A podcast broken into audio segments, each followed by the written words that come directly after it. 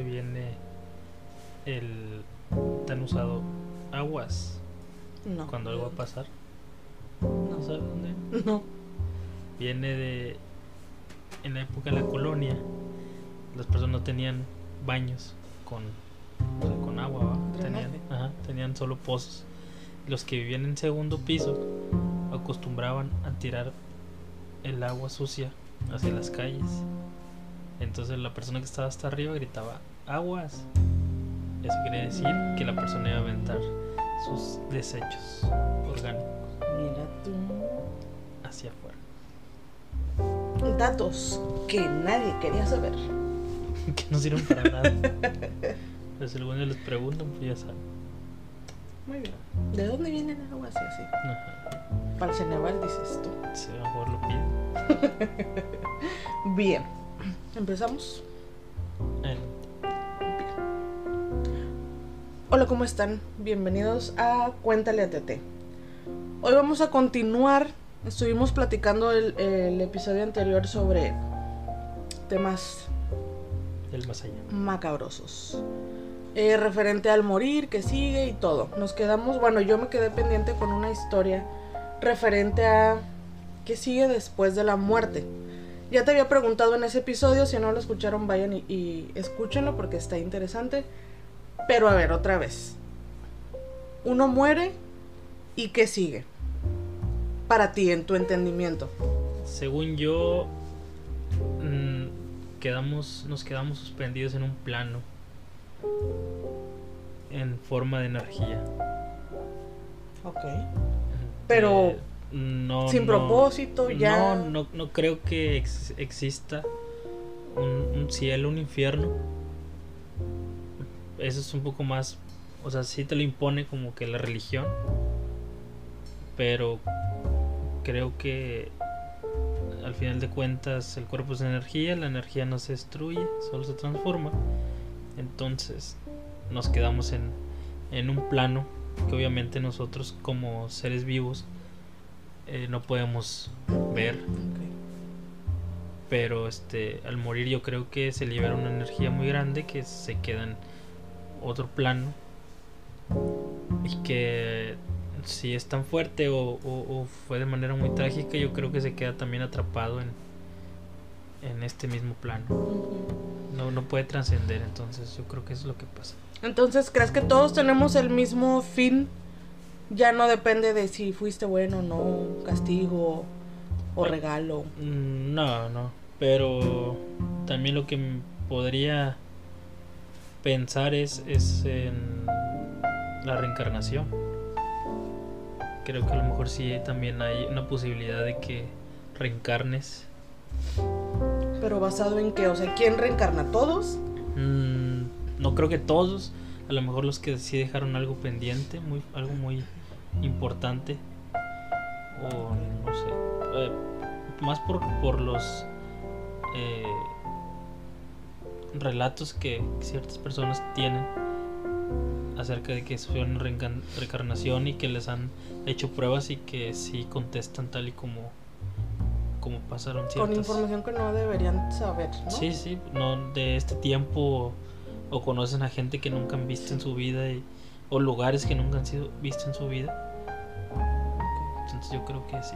Bueno, pero antes de, de retomar eso de la reencarnación, que siento que es algo muy interesante, em, te preguntaba de, de qué sigue después de morir, porque he escuchado y he leído algunos libros en donde las personas platican su experiencia de, no sé, tuvieron un accidente o lo que sea y murieron, clínicamente murieron minutos o segundos. Ok, sí.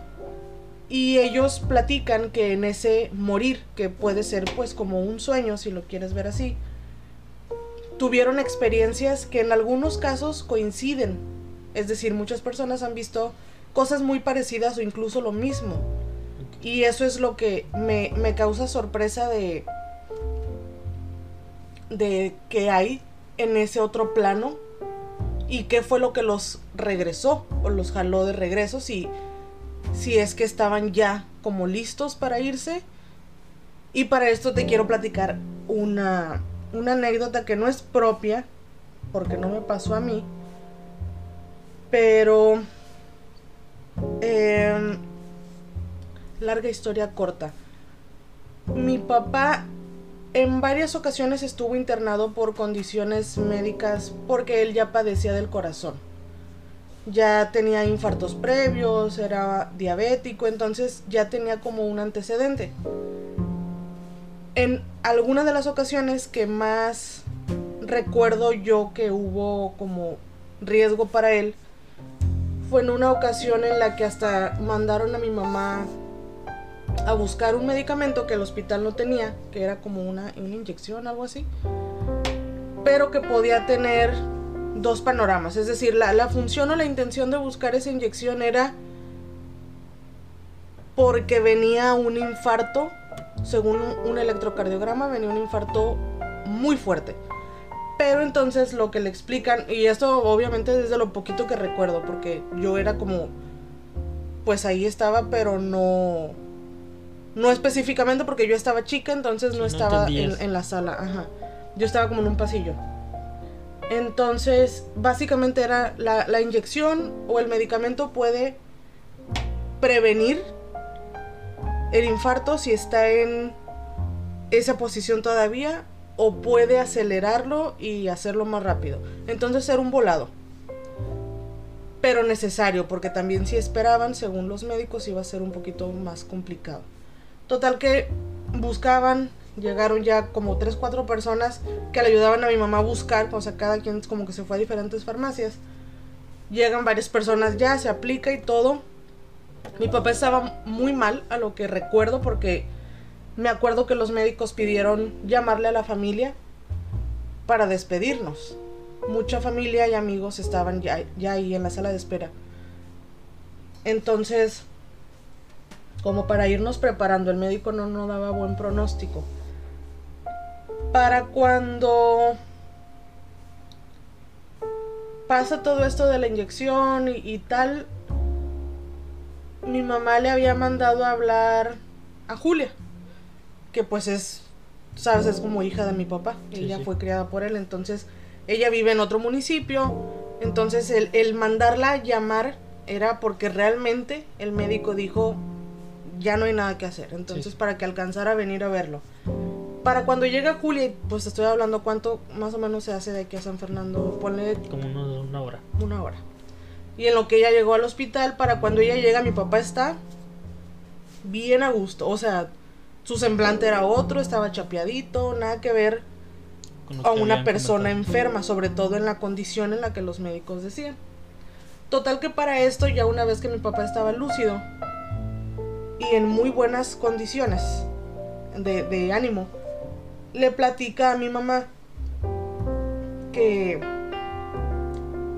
había tenido un sueño o un viaje, él decía que había tenido un viaje en el que él había visto ya a dónde iba a ir cuando se muriera. Mi mamá se quedó como de ver, excuse me. Y ya le platica que él iba como, como que nunca vio quién o qué, pero una persona lo llevaba sobre un lugar que él describía como muy bonito, que era un paraíso, era muy hermoso y que él sentía una paz extrema. Entonces, que él como se sentía tan bien en ese lugar y que había visto ahí a sus papás, que había visto a alguno de sus hermanos, eh, que había visto mucha gente que ya no estaba aquí.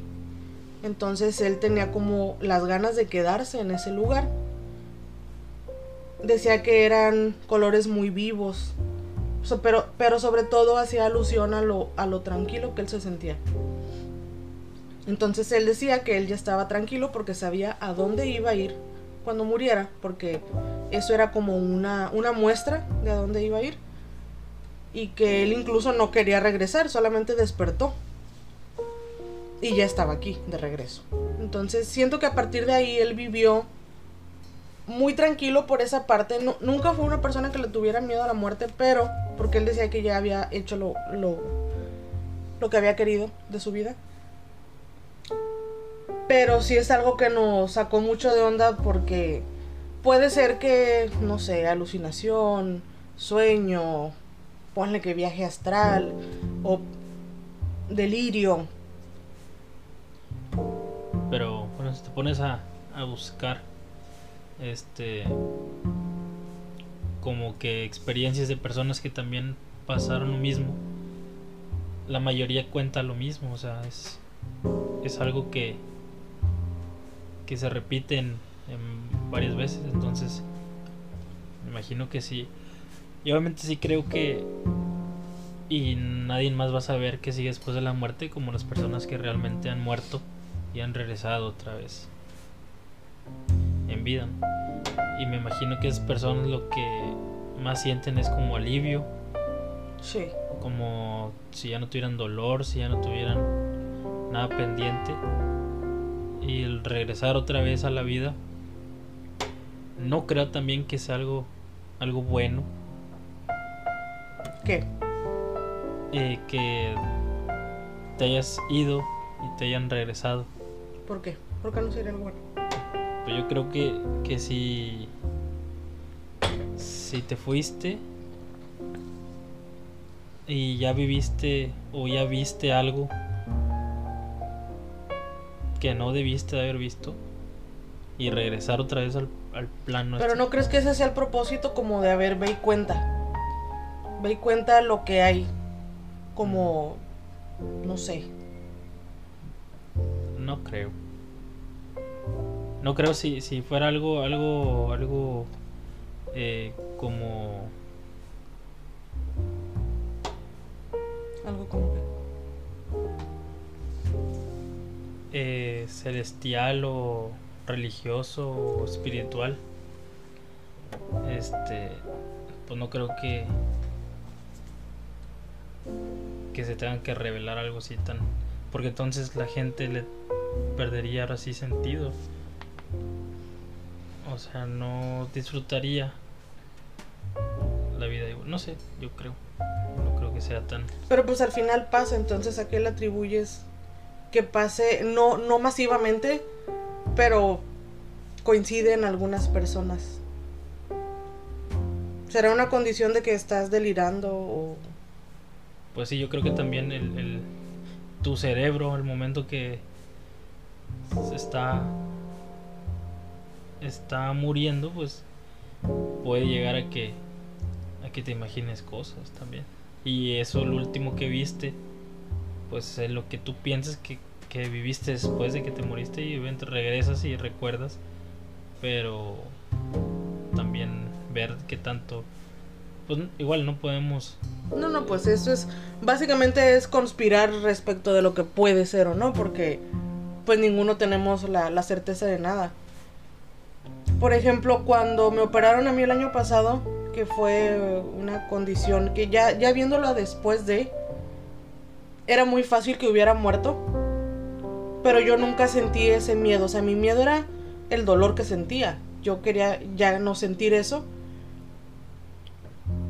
Entonces a lo mejor yo sí pensaba de ya llévame porque ya no quiero sentir este dolor. Para mí era lo mismo si me moría o me dormía, pero el punto era no sentir. Porque fueron 72 horas de dolor que yo jamás había experimentado.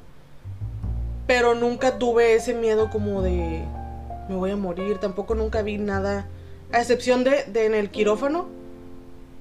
Que te platicaba que yo había visto una persona que estuvo ahí sentada todo el tiempo, nada más como con la cabeza abajo y sus brazos así nada más como tomados de las manos. No, no vi ni cara ni si era mujer, hombre, la muerte. No sé realmente, solo con mi poca vista periférica alcancé a ver una persona que estaba en una silla. Y, y fue todo como que a lo mejor sí era una persona. O sea, porque pudo haber sido una enfermera, un camillero, Sí, sí, pero en un el- bulto. en ese momento de delirio, ¿no? Quizás de dolor o la anestesia haciéndote efecto. Sí, entonces me hubiera gustado a mí haber experimentado algo más, pero yo creo que mi nivel de dolor tampoco me dejó nunca pasar a, a fase de- del sueño, porque yo iba y venía, o sea, pero yo sentía que pestañeaba y, no tenía como el la claridad del tiempo, pero pero nunca nunca me pasó nada, entonces no sé a qué se deba, que sí, sobre todo por la cantidad de fármacos y el tipo de fármacos que yo tenía más la anestesia, tal vez juntos hubieran hecho la, la mayor alucinación. Pero no pasó. Me imagino que el dolor estaba también inhibiendo los efectos, ¿no? Sí. Sí, definitivamente, porque, o sea, estamos hablando de lo mejor de lo mejor, hablando en, en cuanto a analgésicos fuertes. Diclofenaco. no, diclofenaco no. No he escuchado los del radio, ¿no? Te drogas con fentanilo. Pues mira, si se drogan con eso, yo no sé. Yo no sentí nada. ¿Y crees que por ejemplo, las, las personas, bueno, el hombre eh, siempre ha buscado también la, como la eternidad. ¿Crees que es algo bueno, algo malo? No creo que sea algo bueno porque al final somos una especie más. Y como cualquier ser vivo, cualquier especie, tenemos un tiempo. E incluso bueno, depende, depende mucho de lo que se considere como la juventud, digo, la, ¿cómo se llama? La vida eterna. Porque, por ejemplo, yo no soy una persona que quisiera vivir ni más de 50 años y por mí fuera. Porque siento que, obviamente no todos envejecemos igual. Pero ¿de qué me serviría a mí vivir 100 años, 150 años o más? A menos que me garantizar, y aún así, qué aburrido pero a menos que me garantizaran como de tu cuerpo va a ser funcional o a partir de aquí ya no vas a envejecer como como eh, vampiro. Pero de otra manera, porque alguien quisiera vivir tanto? O, no morir, pues. Quién sabe, por algo lo están buscando. Pero sí, entonces la muerte es una ley natural. Sí, de, todo ser vivo. Tardo o temprano, planeado, accidentado, mandado a hacer. Pero siento que es la manera en la que cerramos un ciclo en este plano. Porque sí creo en la reencarnación, yo sí soy... Bueno, porque el, el cuerpo muere, pero el espíritu es eterno. Ah, bueno, el alma, ¿no? Sí, el alma existen unos estudios, y aquí también es meramente de... No quiero decir que esto es totalmente real, porque puede ser un poquito de lo que he leído, he visto y hasta me he inventado yo sola. En algún lugar del mundo alguien ha investigado la cuestión de qué pasa con el alma después eh, de morir. De hecho, se le atribuye un peso en el cuerpo. Hay quienes dicen que al morir perdemos una cantidad, eh, no sé, gramos quizá, y que coinciden muchas muertes. Por lo que puede ser que al morir el alma se va y nos quita ese peso. Según esto, el alma pesa 21 gramos. Los 21 gramos, sí, sí, sí. Entonces coinciden muchas personas que han sido estudiadas a posteriori, ¿verdad? Después de morir. No es como así exacto, ¿verdad? Eso es algo impreciso y más que nada yo creo que el, interés de esas personas así, de, darle un poquito de sentido a, que existe algo después. Pero ahora, hablando de almas, si el cuerpo es el que muere, es como un cascarón y tu alma trasciende. Mi, mi tema o mi conflicto es como en qué se basarán o quién decidirá esa alma se va a ir ahora a un niño o se va a ir a una mujer o a un perro o no sé, ¿verdad? Eso es lo que el sorteo es lo que me intriga. Como de qué depende, de qué tan bueno fui, de qué tantas lecciones aprendí, me faltaron tres y pues ya en la otra las completo. Porque eso igual y tú no lo sabes. No sé si has escuchado el término o que dice, hay personas que dicen, yo soy un alma vieja. ¿Nunca has escuchado? Es que yo soy bien chiquito. Bueno, pero por ejemplo, y a lo mejor muchas personas se van a sentir identificadas. Yo desde muy niña he tenido ese pensamiento sin saber ni siquiera qué significa o qué significaba. Porque yo sentía que mis pensamientos o mi comportamiento era de una persona de una edad mayor a la que yo tenía de niña. Mis gustos musicales. Y a lo mejor yo me inventé eso y mis gustos musicales eran porque lo que yo escuchaba pues eran de papá y mamá. Y pues esos eran sus gustos. Pero yo siempre pensé que yo soy un alma vieja. Porque no, no voy acorde. Incluso de, mis amigas, ya ahorita no, pero antes, eh, no vamos a decir 15, 17 años, mis gustos o el salir y así, a mí nunca me llamó la atención. Yo prefería hacer así de que chambritas o... Bueno, no chambritas pues, pero... Mm, pero bueno, yo creo que eso, eso era un, un estilo de vida, no porque tu alma sea vieja. Me imagino que más, más allá de, de si podríamos llamar un alma vieja, me imagino es de los conocimientos que pudieras tener desde muy chiquito sin, sin experimentar tanto en la vida. Porque al final de cuentas, si yo te digo, ah, si yo tenía 13 años y a mí no me gustaba jugar y me gustaba, pues sí, al final de cuentas es un estilo de vida.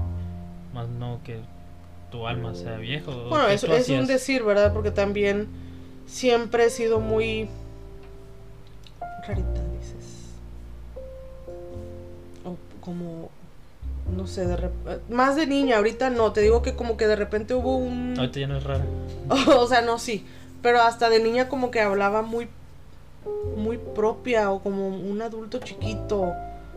Tenías valores, Tenías pero no, o sea, pero hasta entre mis mismos amigos de que o sea, llegas al, por ejemplo, llegas a secundaria Buenas tardes, estimados compañeritos. Buenas tardes, usted, amiga mía. me permite saludarle cordialmente. O sea, no, bueno, X, yo me entiendo. Pero, pero sí siento que a lo mejor, pues yo ya traigo dos, tres vidas atrás. O como eso que dicen, a lo mejor a veces sueñas y sueñas cosas que ya pasaron. O con personas que ya conocías. Y luego por eso conoces a una persona y se te hace tan familiar. O que lo conoces de algún lado o cómo hicieron clic tan rápido sin conocerse absolutamente de nada.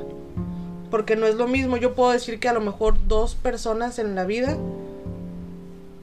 yo he sentido esa esa conexión. Sí, como de decir, nos sentamos aquí de, de conocernos de nada y podemos platicar y yo me siento a gusto y en confianza. Entonces creo que también llegamos a coincidir en otras vidas y después nos volvemos a encontrar.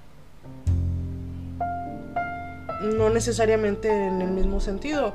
Tal vez en tu otra vida yo fui una vecina, una prima, una mascota. La, la, la probabilidad que tiene que haber para que primero reencarnes y luego que sea que te volvamos a topar otra vez en,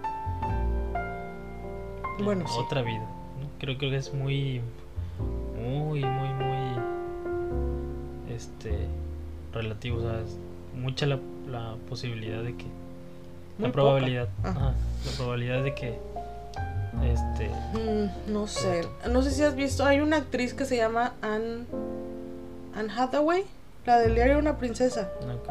Tiene un esposo, no sé cómo se llama, los, el, el esposo se parece mucho, es la historia que cuentan, ¿verdad? Obviamente. Se parece mucho a los retratos y, así que hay de William Shakespeare.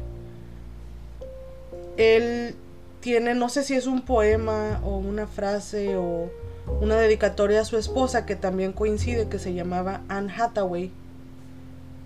Y pone que una vida no es suficiente y que se iban a volver a encontrar.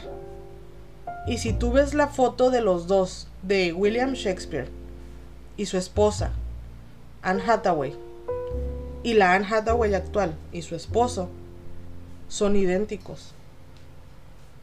Entonces, puede ser coincidencia, ¿verdad? Pero es mucha coincidencia. Entonces, yo creo que sí puede pasar. Así como dices, a lo mejor es bien remoto, o sea, no. Bien difícil Hay también en, en un futbolista es alemán. Ajá. Se llama Mesut Özil. No sé si está bien el alemán. Pero él se parece mucho a Enzo Ferrari. Casualmente, cuando muere este Enzo Ferrari, nace Özil. Y son igualitos. O sea, son, son lo mismo. o sea, y nacieron y murieron en el mismo año. Ok, físicamente están igualitos. Sí, sí se parecen. A ver si les pongo aquí una foto de de las dos figuras porque están igualitos. Uno muere en el 88 y el otro nace en ese año. O sea, el mismo día Sí. también. Y estás, es como como que en el fútbol el, lo, lo extraño ese futbolista. Pero sí, o sea, el entonces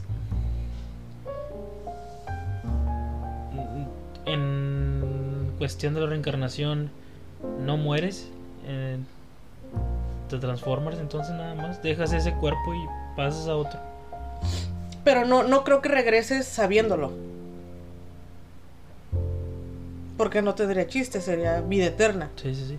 regresas en otro cuerpo y otra vida y no te acuerdas de nada más que lo que a lo mejor en sueños o los de yabús que a veces tenemos. Eh, siento que va más, más por ese lado. Hay un autor de libros que, que me gusta mucho que se llama Brian Weiss. Brian Weiss o Brian Weiss. Que escribe sobre la reencarnación. Creo, no sé si es un psicoanalista, psicoterapeuta, algo relacionado, ¿verdad? Y él hace como terapias de hipnosis. Y sin mencionar nombres de pacientes, porque obviamente pues es por ética profesional, pero le han coincidido historias de diferentes pacientes que tal vez en otra vida fueron mamá, hija, hermanas, pareja. Y hay un libro, porque tiene varios, hay mm, del que recuerdo ahorita que, que me gusta mucho es uno que se llama Lazos de Amor, que me regaló un tío casi un día antes de morir. Y en, esa, en ese libro relata el autor de una pareja que cada quien por su lado va a terapia por diferentes situaciones y que en las regresiones de ambos ellos en cada vida han- coincidido de diferentes maneras, pero por una u otra cosa nunca terminan juntos. Ok. Entonces es, era mucha la coincidencia, por eso a partir de, él, de esto él empieza a escribir. Porque no lo creía posible, o sea, dos personas de diferentes estilos de vida platicaban cosas súper como afines, sin conocerse, porque en la actualidad ellos no se conocían. Entonces está, está interesante y está muy raro como Lazos de amor se llama. Sí, Lazos de Amor. Es un muy buen libro, recomiendo ampliamente. Creas o no, es un libro muy interesante, pero sí te, como que dices, ah, caray". Y también siento que tiene explicación en las vidas actuales. Por ejemplo, em, ¿quién era? La, hermana de Marty Gareda, que tenía un problema como de un dolor en el cuello, ahorita, ¿verdad? O sea, no ahorita, ahorita, pero ajá. Ahorita le duele. Y que no le encontraban ni radiografías, ni tomografías. O sea, no sabían de dónde provenía ese dolor. Y no se le quitaba con nada. Por curiosidad, porque yo creo que cuando estás en esa situación ya dices, pues sí, Y voy, voy a donde sea, total que puedes perder. Y como aconsejada por su papá, porque creo que se dedica a algo relacionado, va, no, no sé con si con algún tipo de hipnosis o algo así. Y eh, hurgando en sus vidas pasadas, ven que en una de sus vidas, o en muchas de sus vidas, ella muere de diferentes maneras pero con algo que le atraviesa justo en la zona en la que ella ahorita le dolía. Ya sea una lanza, un balazo, o sea, en diferentes vidas, cosas diferentes. Siempre donde mismo. En donde mismo. Entonces, hasta que ella pudo hacer esa hipnosis y como reconocer lo que le había pasado, fue como pudo liberarse de ese dolor.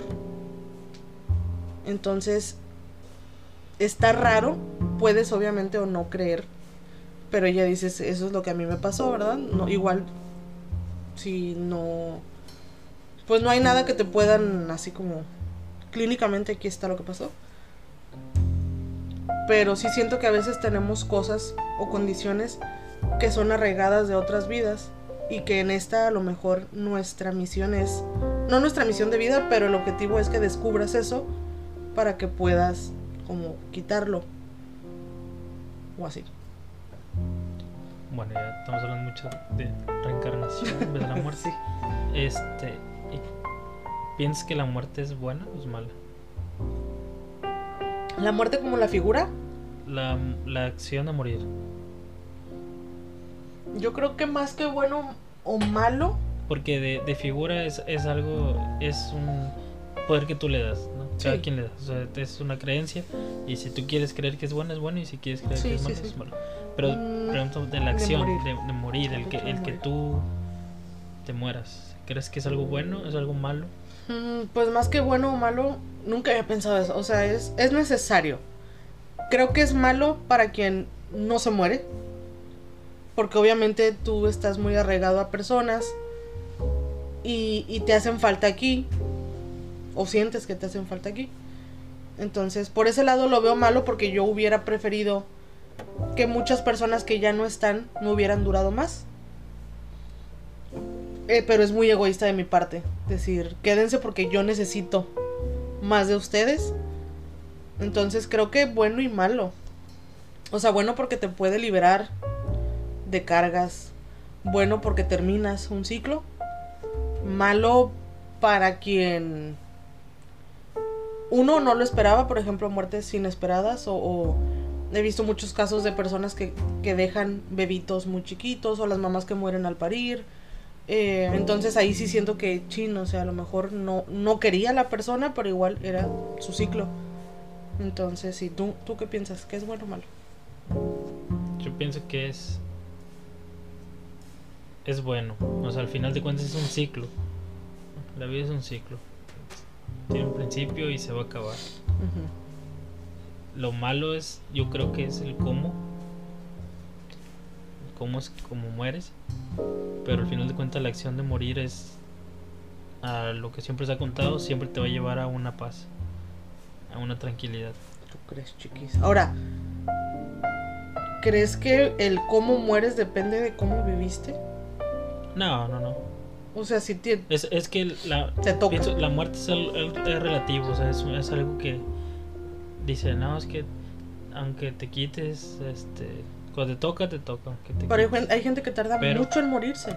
Este, creo que es algo que, o sea, es al azar, es algo que te puede tocar y... Que no tiene nada que ver con sí. que seas buena o mala Sí, persona. no, eh, si, si eso fuera, mm, las personas que hacen el bien o que buscan el bien, muchas veces las matan de manera muy trágica, por lo mismo que buscan el bien. Entonces no, no, no es una ley que si tú eres una buena persona, te vas a morir. He, conozco, he conocido gente que es, es, es muy buena persona y muere de manera de una enfermedad muy fuerte o muy fea, muy dolorosa, muy trágica. Entonces no creo que si seas bueno, te vas a morir. Ok, entonces no importa qué tan malo seas, igual vas a llegar a un punto de Sí, sí. paz. Pues es como la gente que mata, que, que este, que viola, que secuestra en, en, por ejemplo, Estados Unidos, que, que es legal la, la pena de muerte. En o sea, algunos estados. Ajá. Entonces la persona que hizo el más atroz este, crimen, lo, lo inyectan con la inyección letal y muere. Para mí yo creo que es una muerte mm, no merecida. Es un regalo. Sí, básicamente es una recompensa de todo lo que hiciste. Te vas a morir solo con una inyección. Primero te, vas a- te vamos a dormir, te vamos a sedar y de ahí te mueres. O sea, básicamente es un regalo. El hecho que, que mueras así, o sea, por todo lo mal que hiciste y te recompensan con, sí, la muerte antes, o sea, porque alguien decide cuándo te vas a morir. Creo que lo peor que, que de todo eso es que la persona sabe cuándo va a morir. Pues sí, Porque al final de cuentas nadie sabemos cuándo vamos a morir. por ahí sí puede ser la tortura más de... Bueno, ¿y qué opinas de la eutanasia? ¿Tú crees que tú estás en tu derecho de decidir hasta aquí quiero vivir? Legalmente, mátenme. Yo decido que me quiero morir. Yo creo que sí. ¿Tú crees que es- Yo estoy a favor de decidir de tu cuerpo hacer lo que tú quieras, entonces... pero ya causarte la muerte? ¿Tú, tú crees que, por ejemplo, en creo que en Argentina es cuando creo que se hizo legal la eutanasia y ya había salido la primera candidata para para realizarla. Y ya tenía fecha, ya tenía todo y al final se arrepintió. ¿Tú crees que una persona... Bueno, ya en mi mente me contesté yo solo. que decida, o sea, me quiero morir tal fecha, pero está el suicidio. Que al final de cuentas no es una eutanasia legalmente, pero al final de cuentas tú decidiste que te querías llegar hasta ahí. Te, Pues es que yo creo que más, más, o sea, al final todos tenemos la habilidad de decidir porque te puedes hacer lo que tú quieras sin avisar y sin nada y lo vas a hacer.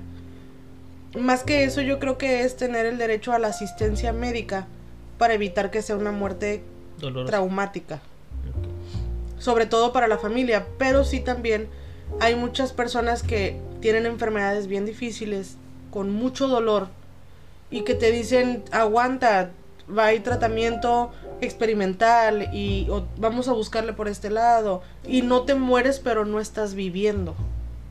Entonces es, solo estás postergando tu sufrimiento. Bueno, ahí como tú decides si quieres este seguir viviendo, pero por ejemplo, la gente que tiene muerte cerebral que está conectada y que mucha gente o los familiares dicen que siga, que siga, o sea, ya es otra persona que está decidiendo Sí. sobre ti. Ahí, o sea, la- es otra persona la que dice, porque saben que si te desconectan mueres. Hay que Pues yo creo que basándonos en estudios o estadísticas es como se debería tomar la decisión. Nunca va a ser una decisión buena o correcta porque al final el que te pongan ese peso de decidir sobre otro, algo tan tan delicado o que puede causar sensibilidad en otras personas, puede llegar a ser difícil. Por ejemplo, es como si yo estuviera en una posición en la que tú tienes que decidir si me desconectan o no. A lo mejor mi mamá va a querer una cosa o ella diría, no, nunca la desconectes porque el milagro. Pero a lo mejor a ti el médico te está diciendo, no, o sea, no hay más, no va a regresar. Y a lo mejor en eso te basas, pero tu decisión otra persona la puede ver mala, como mala persona. Pero, por ejemplo, ¿tú qué harías si yo estuviera en un caso en el que te digan, la, tenemos que conectar para que siga viva? yo creo que que este Ni la conecten, no, no, no no no o sea va a gastar luz. tenemos muchos años conociendo conociéndonos y, y- y muchas veces te he escuchado decir ah ya me quiero morir entonces sale ahí está vamos, San Pedro. Llévensela a ver si es cierto. Bien perrucho. desconectan a que no traigo pila No hace falta conectar. Quiero jugar Candy Crunch. sí no pues al final de cuentas como dices o sea es una cuestión de, de ver las posibilidades que hay. Y si no las hay pues yo creo que lo, lo justo y, y- y lo lo no egoísta es que la persona ya descanse. Porque aunque esté este en un coma o con una muerte cerebral yo creo que está sufriendo por, por no, no puede decir nada pero de alguna manera yo creo que no es no está bonito estar así pero yo creo que tomaría la decisión de de que sí que desconecten si es que no hay posibilidades se la lleve pifas, dices tú. Pero por ejemplo, o sea, si a mí me pasara algo así, o sea, yo siempre te he dicho de volado, o sea, Échame cara. sí, ahí ni me lleves al doctor aquí, déjame, ahí en el monte ahí entierro. Como te dije en aquella, en aquella vez, aquí déjame. ¿Y qué hiciste? ¿Me dejaste? Ah, sí, pues luego me decía, a ver, ¿por qué no fuiste? Bueno, pero es lo mismo al final, de aquí para No, allá y de no. allá para acá. No, pero por ejemplo, algo como que yo no pueda decidir ya. Que no pueda hablar, no pueda moverme, no pueda decir nada. Ok. Que ya, ya, ya, Sí. envuélvanlo ya en periódico. De que ya, o sea, no. Ya ni le hagan intento, o sea, ya. Ya vivió a lo que estar que más a gusto. ¿Crees, chiquis? Y si nos vamos para el infierno. Bueno, entonces. ¿Crees que hay un cielo y un infierno? Después de la muerte. O sea. Sí, después de la muerte. No creo que así tal tan fantasioso como de bienvenidos al infierno, bienvenidos al cielo. Pero sí siento que debe haber algún lugar en el que trasciendes hacia tu ciclo final. Y debe haber un lugar en el que pues no que purgues tus pecados, pero en puede ser como un lugar en el que no estés tan cómodo. O por ejemplo, eso que dicen que hay, hay almas que se quedan atrapadas en el limbo o en ni aquí ni allá. Siento que se puede ser una clase de infierno. O sea, no trascendiste, te quedaste en medio y puedes ver lo que tu familia está haciendo, por ejemplo, pero no puedes estar aquí. Y tienes que estar eternamente viendo a tu gente sin poder estar con ellos. Eso para mí sería un infierno. Bueno, et- eternamente. No, porque. Ante la llegada de Cristo va a juzgar a vida. Bueno, pero tú lo estás viendo del lado religioso. Por eso, pero el del lado religioso te está diciendo que hay un cielo y un infierno. Ah, por eso te digo, no creo que exista así como tal cielo e infierno, pero sí Un lugar que está destinado para vamos a decir que niveles. Y no, no te quedas ni en este plano ni en el que sigue. O por ejemplo, que si fuiste eh, una, por ejemplo, una mala persona, mueres y todo el tiempo tu conciencia está recordándote como así de recuerdos, todo lo malo que hiciste. Fuiste un asesino, fuiste mal, mal hijo, mal padre, mal hermano, mal lo que sea. Y siempre estás como Atormentando. Ajá, entonces siento que esa vida para mí sería un infierno. Porque estando en este plano, hacemos muchas cosas malas, pero lo olvidamos. O fingimos que lo olvidamos y podemos continuar con nuestra vida. Entonces, siento que no es como tal así de que arriba y abajo, infierno y cielo, pero sí siento que pudiéramos no trascender o quedarnos atorados si no estamos listos o si no sé. O sea, ¿sí crees que cuando mueras tu alma va a estar destinada en algún lugar? Sí. O sea, no, no de la manera que a lo mejor pensamos, pero al final tenemos que... Es como u- tu conciencia, porque incluso dormidos, en pocas ocasiones, pero estamos conscientes de que estamos dormidos. Y después, o sea, te vas a quedar en blanco, o eso es lo que... Algo, algo tiene que pasar. Sí, sí, o sea, ¿qué, qué pasa? Te Digo, hay mucha gente que dice que muere y que mira una luz o que siente tranquilidad, que ve ángeles, que ve esto, que ve el otro, un túnel. Pero... Y realmente pues nadie va... O sea, nadie, nunca nadie va a descubrir qué pasa hasta que te vas a morir, hasta que cuando te mueras tú. O a lo mejor un día que ya evolucionemos tanto que la muerte como tal, o sea que ya, no sé, se me fue lo que iba a decir. Bueno, ¿la muerte es justa o injusta? Hay mucha gente que dice No, es injusto, se lo llevó. Sí, no, Mm. once parrillo. Ay, no, pues, pues, Entonces, pues es como hace rato, como te digo, es que es- eso es muy relativo. Porque, por ejemplo, para una mamá perder a un hijo nunca va a ser justo.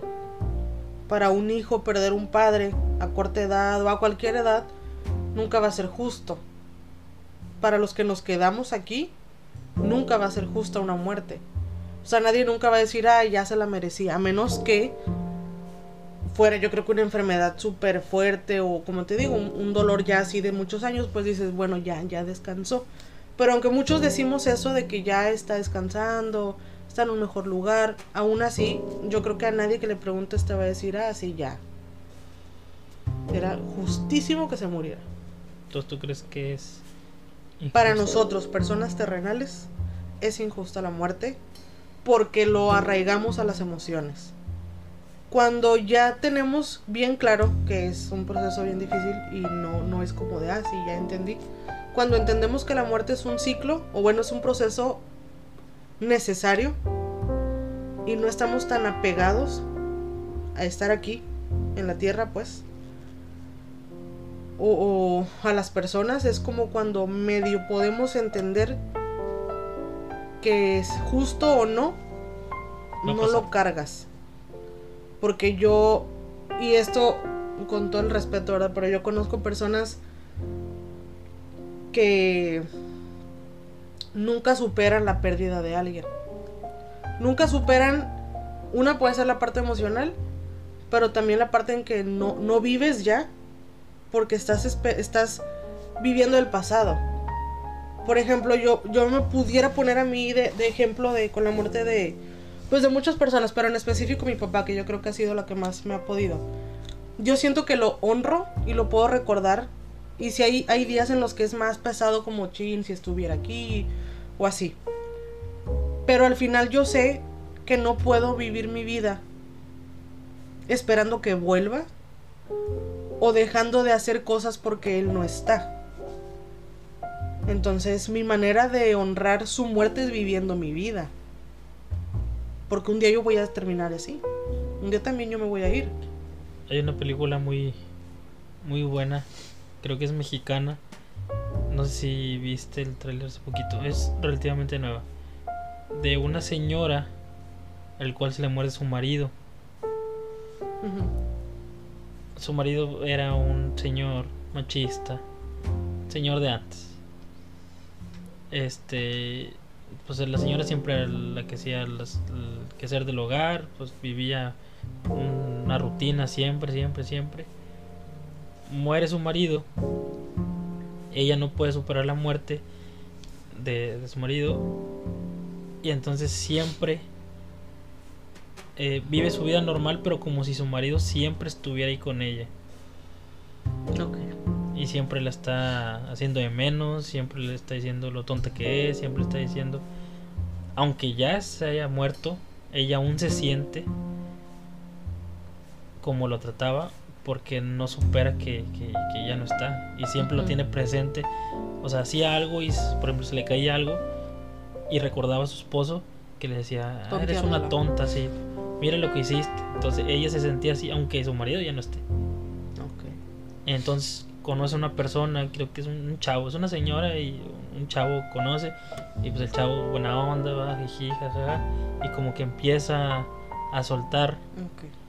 Pero de cuenta que ella iba al supermercado y se encontraba a su esposo en el pasillo y lo miraba y se ponía, o sea, tensa y sabía, o sea, todo lo que pasaba cuando estaba él, aún muerto, todavía seguía. ¿Por qué? Porque aún ella nunca soltó, nunca dejó que se que se fuera. Que se fuera. Entonces siguió viviendo en esa y qué difícil, te digo, he, escuchado y, y, conozco de personas que que no sueltan. Y una cosa, porque obviamente en, en mi vida siempre está presente mi papá y todas las personas que se han ido, siempre están presentes. Pero tal vez sea porque tengo o puedo tener o decir que tengo la fortuna de que no quedó nada pendiente. No, no soy la mejor hija ni fui la mejor hija, pero a lo mejor no me quedé con ganas de abrazarlo o de... Mi papá era poco cariñoso en general, pero conmigo era muy diferente.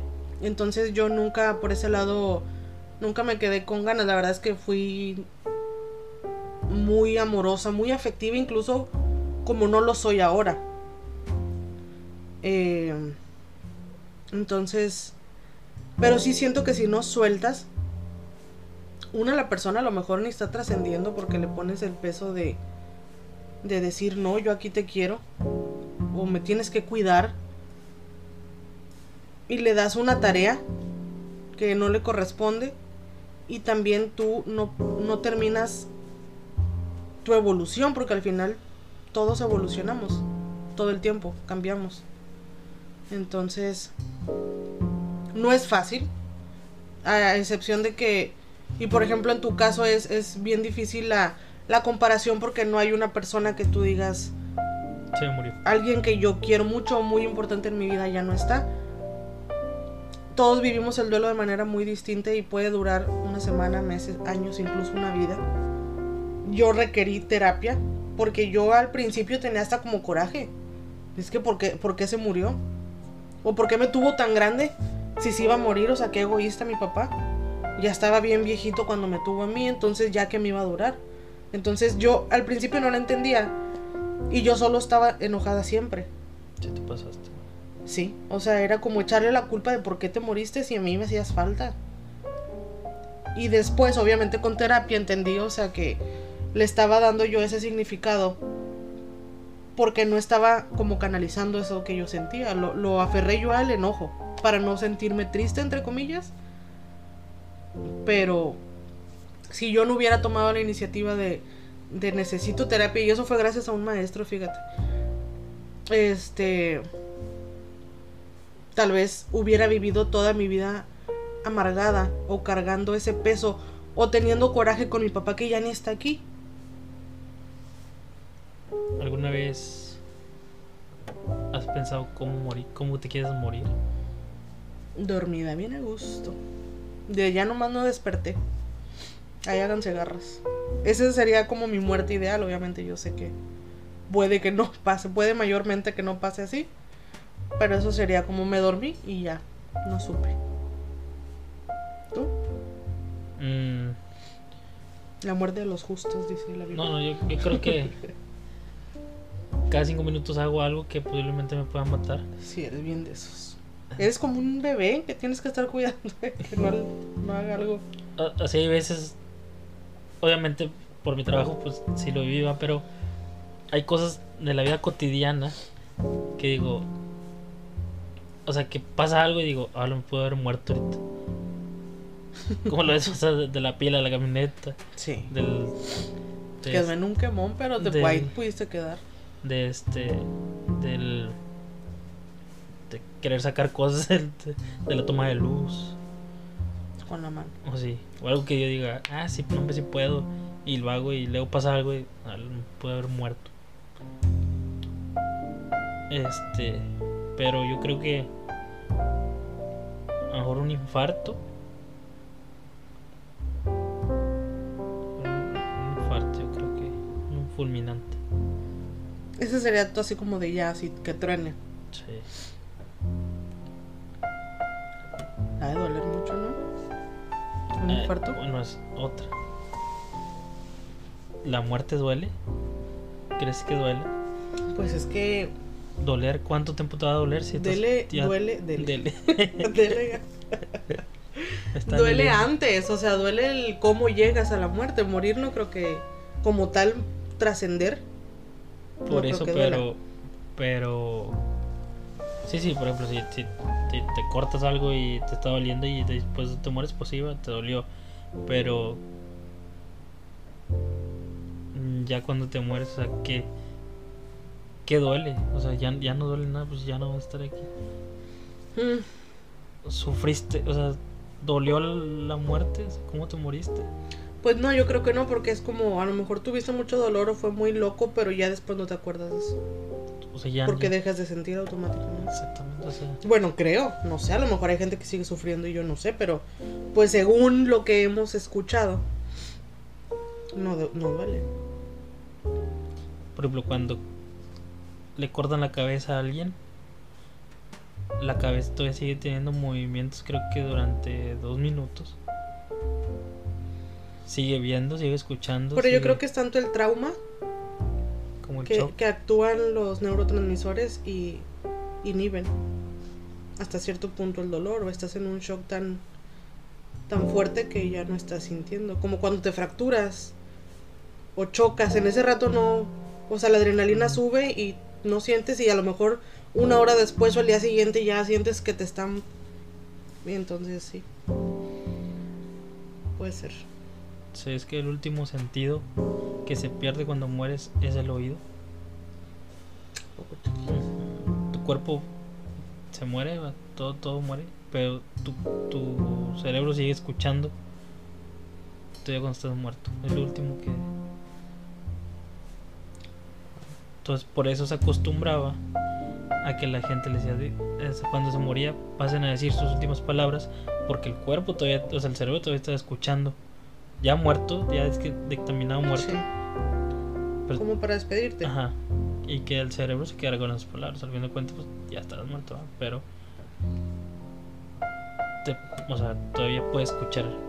Aún ya también muerto. Tu corazón no puede latir.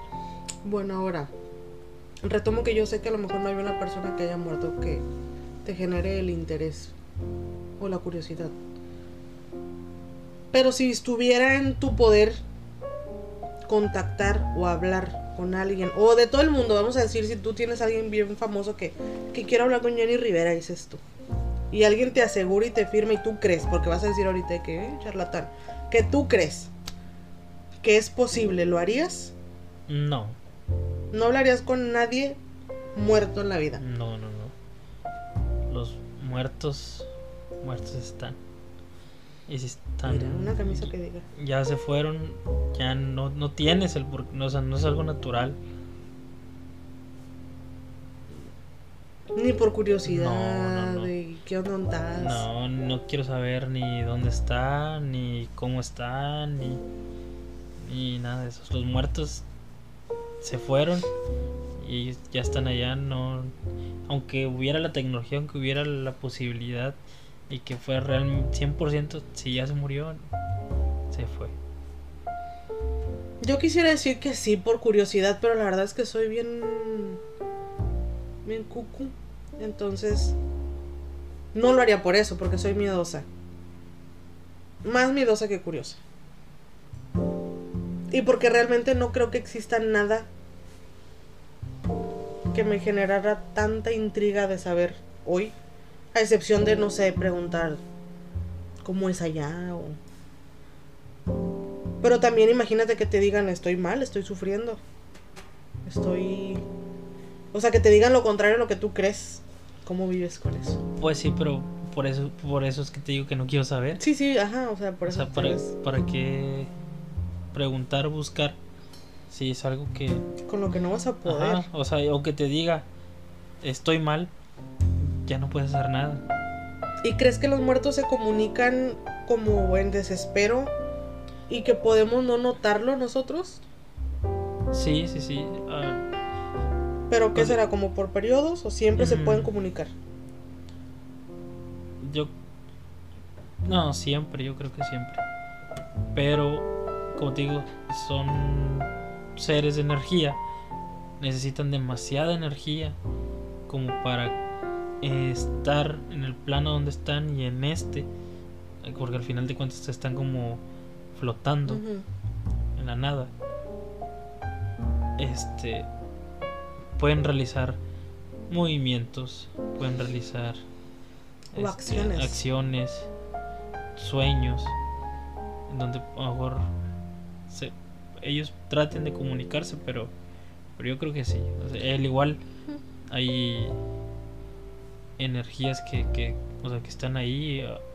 O a lo mejor ni siquiera son como seres, simplemente es energía que hay en el universo que provoca ciertas cosas.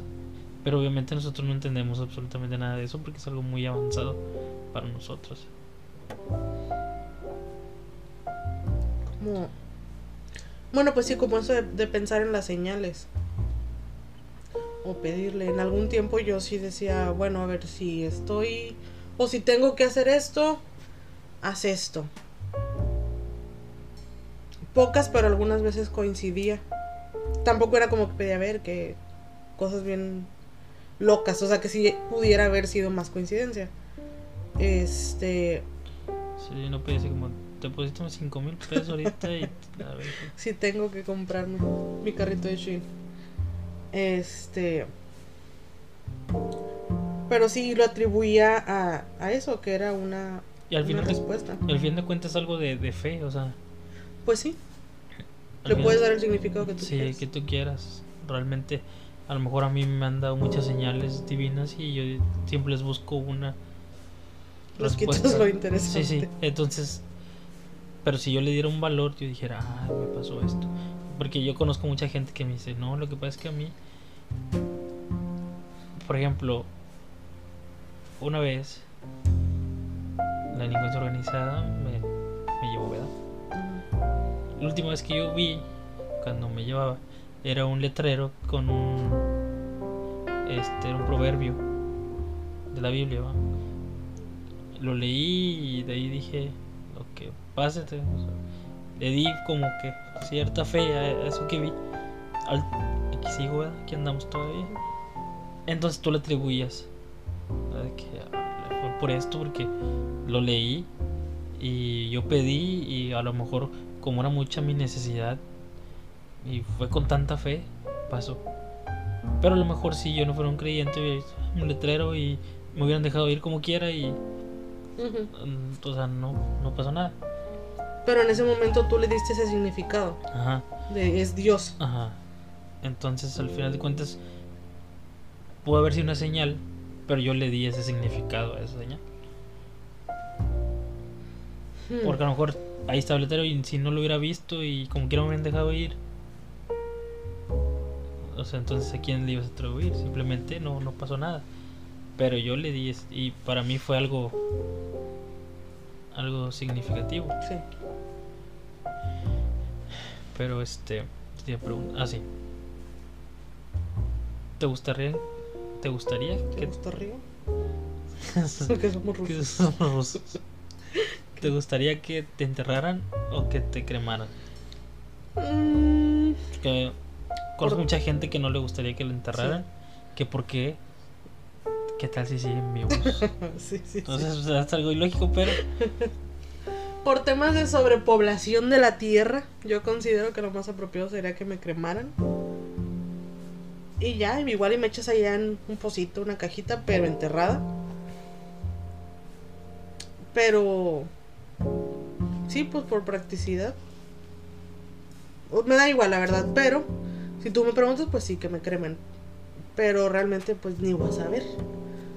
Hay gente que dice, ay, no, porque si me creman y, y qué pasa si siento y que la lumbre y pues es como de, dude, vas a estar ya un poquillo tieso, ¿eh? Pero hay gente que le da mucho miedo que lo cremen.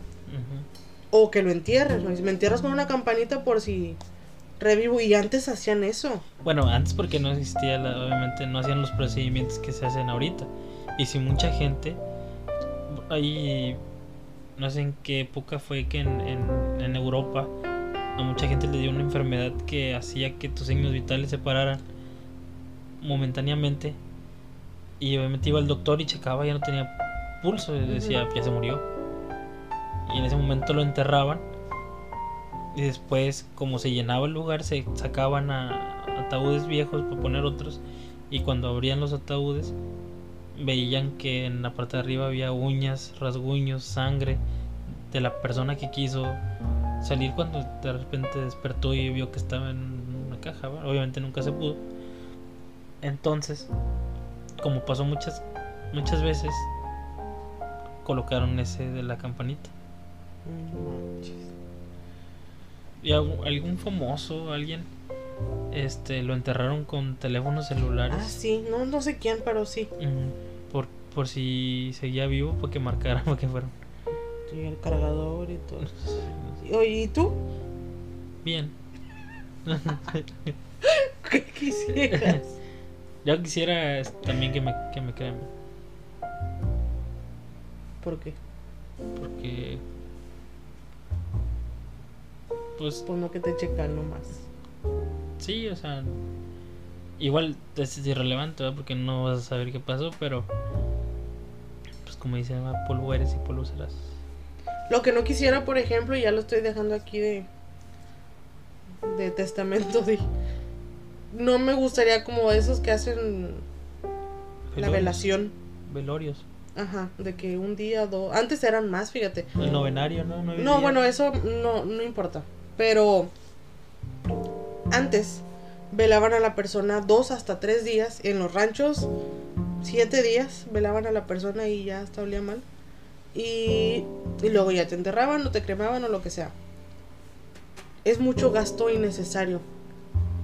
Ent- Entonces realmente yo no quisiera que hubiera como un velorio previo a, sino que si me morí ya de donde esté, vámonos a cremar y ya, se Sí, acabó. pues, bueno, a lo mejor porque, quiero reencarnar. tradiciones, ¿no? Sí. Tradiciones de, de esos lugares donde se acostumbraba a ese tipo de... Tú sí quieres que te vea. Sí, me rezas nueve días.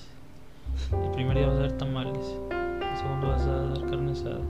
Oye, Tercero, también es un tema. Ay, me vas a dejar, los- ojalá los lingotes de oro. Cuando falleció mi papá, mucha gente ya era desvedado mayor. Y que tenían esas tradiciones. Entonces, el día después del entierro, mucha familia eh, llegó aquí a la casa. Así como, ¿qué va a haber de comer? Porque toda la gente viene para acá. Porque es costumbre empezar el novenario. Y le tienes que dar de comer a la gente pues, los nueve días después. Pero, pero, pero... nada más he ido como a tres velorios. Bueno, a uno que fui. A mí se me hace muy tonto que si una, un- una persona tan cercana, o sea, de tu familia, se murió, por ejemplo, en este caso, tu papá, o para mi suegra, su, este, su esposo, y tú tienes que preocuparte por darles de comer a la gente y servirles y atenderlos cuando estás pasando una pérdida de... Sí, o sea, mi papá les hubiera dicho fuck you a todos, pero. Pero pues eran creencias de antes. No pasó así inmediatamente porque hasta me acuerdo que. Te digo, sí, la gente quería así como de qué va a haber y mi mamá de qué va a haber, de qué no sé ni quién soy. que- Entonces, la había personas ya tengo muy grandes ya que decían, o sea, nos vamos a la casa y preparamos y hacemos o mandamos pedir y así que casi que destaza el puerco. Y era como de, a ver, a ver, a ver. Pues no, o sea. Y después hicimos el novenario, creo. Y mi mamá era, o sea, compró pan y cafecito. Pero ya, porque mucha gente acostumbra que después de rezar, también el novenario, pues des el platillo así como fuerte. Pero pues yo sé que son tradiciones, ¿verdad? De, de antes. pues, Pero que sepan que novenario no va a haber, ni, ni lonche, ni pues ni que fuera que. Este. Sí, ya cuando, cuando muere, decir, ¿no? Ella siempre quiso que viniera Harry Conríquez a tocar aquí Así te creo capaz. y que nos mamemos tres días. Sí, sí creo. Uno dice mucha tontería en, en nombre de los difuntos. Sí, sí, no, no llores. Ella nunca había, quiso- había querido que lloraras. Sí. Pero es que también, bueno, ese es otro tema que, ¿qué dices cuando alguien se muere? Nada de lo que digas Yo soy una persona muy. En ese, en ese aspecto, muy torpe. en ese. en ese aspecto. Este, porque aunque realmente la persona lo que le digas le vale madre porque está Sí. sufriendo y lo que menos quiere es que le estén hablando y, y sientan lástima porque pasó eso. Pero eh, digo, no, no, no he pasado por una muerte así que alguien venga y me diga, ah, lo siento. Y decir, ah, pues, siento esto cuando me dicen esto, sí me ayuda, no me ayuda. Pero sí me ha tocado ir a decirle así. O sea, me ha tocado ir, Felicidades. me ha tocado ir a... me ha tocado A ir dar a, el pésame. a- no, no, no. A Ah. decirle a los familiares, oiga, buenas tardes. O sea, los familiares viviendo su vida normal y tú vienes y le dices, ¿sabes qué? Este, tengo que informarles que su Ah, esposo, su hijo, acaba de, de morir o de fallecer.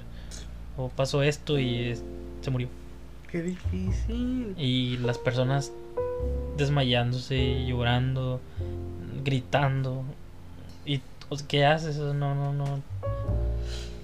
Ay, no, qué difícil, qué difícil ser portador de ese tipo de, de Sí. noticias porque no hay manera sutil.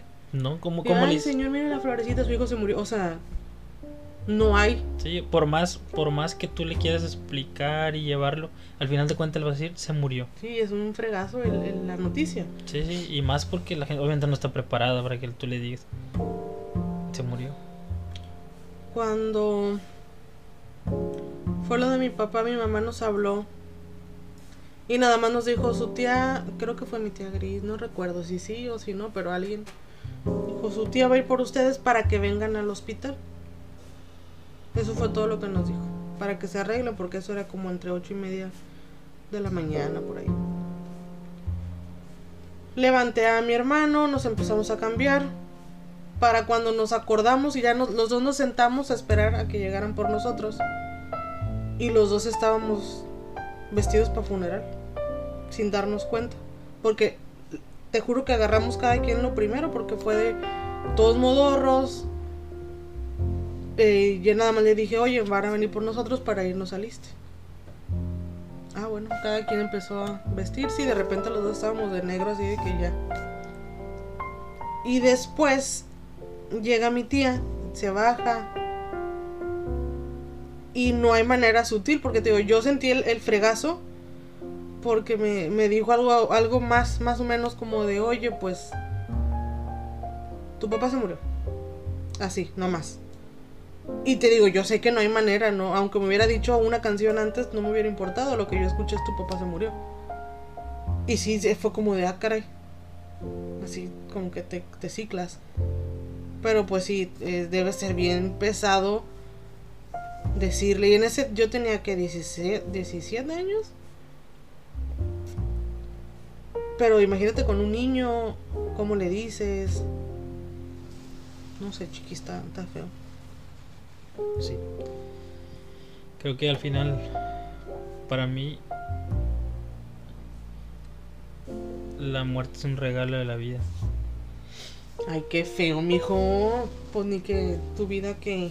No, no, no, o sea, el hecho de que puedas vivir ese ciclo, esa, esa, ese final de la, de la etapa, Ujú. la que sea que hayas vivido y que al- puedas vivir en la eternidad. Porque al final de cuentas vivimos el tiempo aquí como, como lo conocemos aquí terrenalmente, en la tierra. 24 horas, un día y semanas, meses, años. Pero por fuera es quizás un, un parpadeo y Sí, se acabó. Y llegas a, No existe el tiempo. si llegas a, a grande y dices, puta, se fue volada. Y ya, se acabó. Y yo hubiera hecho esto, yo hubiera hecho lo otro. y hubiera- Espérate que cumplas 30, chiquis. Mira, Vas a decir, ¿qué pedo, qué pedo? Estar doliendo la rodilla. Pero bueno, Pero sí, al final de cuentas creo que la muerte es necesaria. La muerte es algo que es una ley. Todos nos vamos a morir. Y por más miedo que la gente le tenga, va a pasar. O sea, no puedes escapar. Sí, sí, aunque digas, ay, no hables o no digas o mejor hay que evitar ese tema, te va a llegar aunque no quieres. O sea, yo creo que es, es mejor, pues no estar preparados, pero Estar conscientes. estar conscientes y que, que lo que hagas todos los días lo hagas como si el día siguiente ya no hubieras, ya no fueras a, a despertar. Y lo hacemos, chiquis. Realmente no, porque que. pensamos que nos confiamos Sí. Ah, mañana. Sí, y confiamos de que ah, pues me siento bien. No me duele nada. Que voy a morir es por si le debo a Coppel. ¿Tú crees que Dios quiere que siga aquí? Pues, obviamente confiamos tanto que vamos a seguir aquí que no le damos el valor. Malgastando el tiempo. No le damos el valor de la oportunidad que, que tenemos de seguir aquí. Pero bueno, algún día algún día va a llegar y no va a ser este ni cuánto nos vamos a dar tampoco de repente solo vamos a despertar si es que despertamos de... A lo mejor la vida es un sueño y cuando morimos despertamos en la eternidad. Entonces quizás... Ay, qué bonitos sueños. Pero sí. Pues bueno, vamos a concluir entonces con que eh, es un tema que a mucha gente le, le causa conflicto platicarlo o hablar de la muerte, sobre todo porque nos da miedo lo que no conocemos. Y no hay manera que en este plano sepamos lo que sigue, ¿verdad? Vamos eh, subiendo de niveles y ya no podemos regresarnos a platicarle a los demás. Eh, me gustaría si alguien tiene una historia como de, no sé, yo si fui y vine, o alguien cercano, o se han comunicado conmigo y me dijeron tal cosa, estaría padre saber. O si creen que reencarnaron en alguien. Si tienes cinco de las siguientes siete cosas que te voy a decir, es que posiblemente según un estudio, A ver, posiblemente hayas reencarnado en otra vida. a ver, échale. Si La- tengo, ¿cuántas? Cinco. Cinco de las siete De que me vas a decir. Ok. Ahí va. Número uno. Sueños que se repiten una y otra vez. Sí soy. Ok. Tengo una. Dos. Sabiduría e intuición. Intuición más que sabiduría. Pero ¿cómo lo divido? Sí, ponle que sí. Sí soy. ¿Tú? No, ninguno. Entonces, Vamos a la par, a ver, tú Como, también. sí como o no? los, los test de la revista de Sí. que Revista tú. ¿qué, qué tan guapo te considera la Bien gente. Muy guapo, medio, muy guapo yo creo. Bueno, a ver, pero yo llevo dos, ¿y tú? Ok, del, del Los sueños. Los sueños, no, no creo. Ok. Sabiduría intuición, no, soy la persona Menos, menos, sí, intuitiva menos y intuitiva. Ajá, ok, va. Tres, disfrutas la soledad. 100%.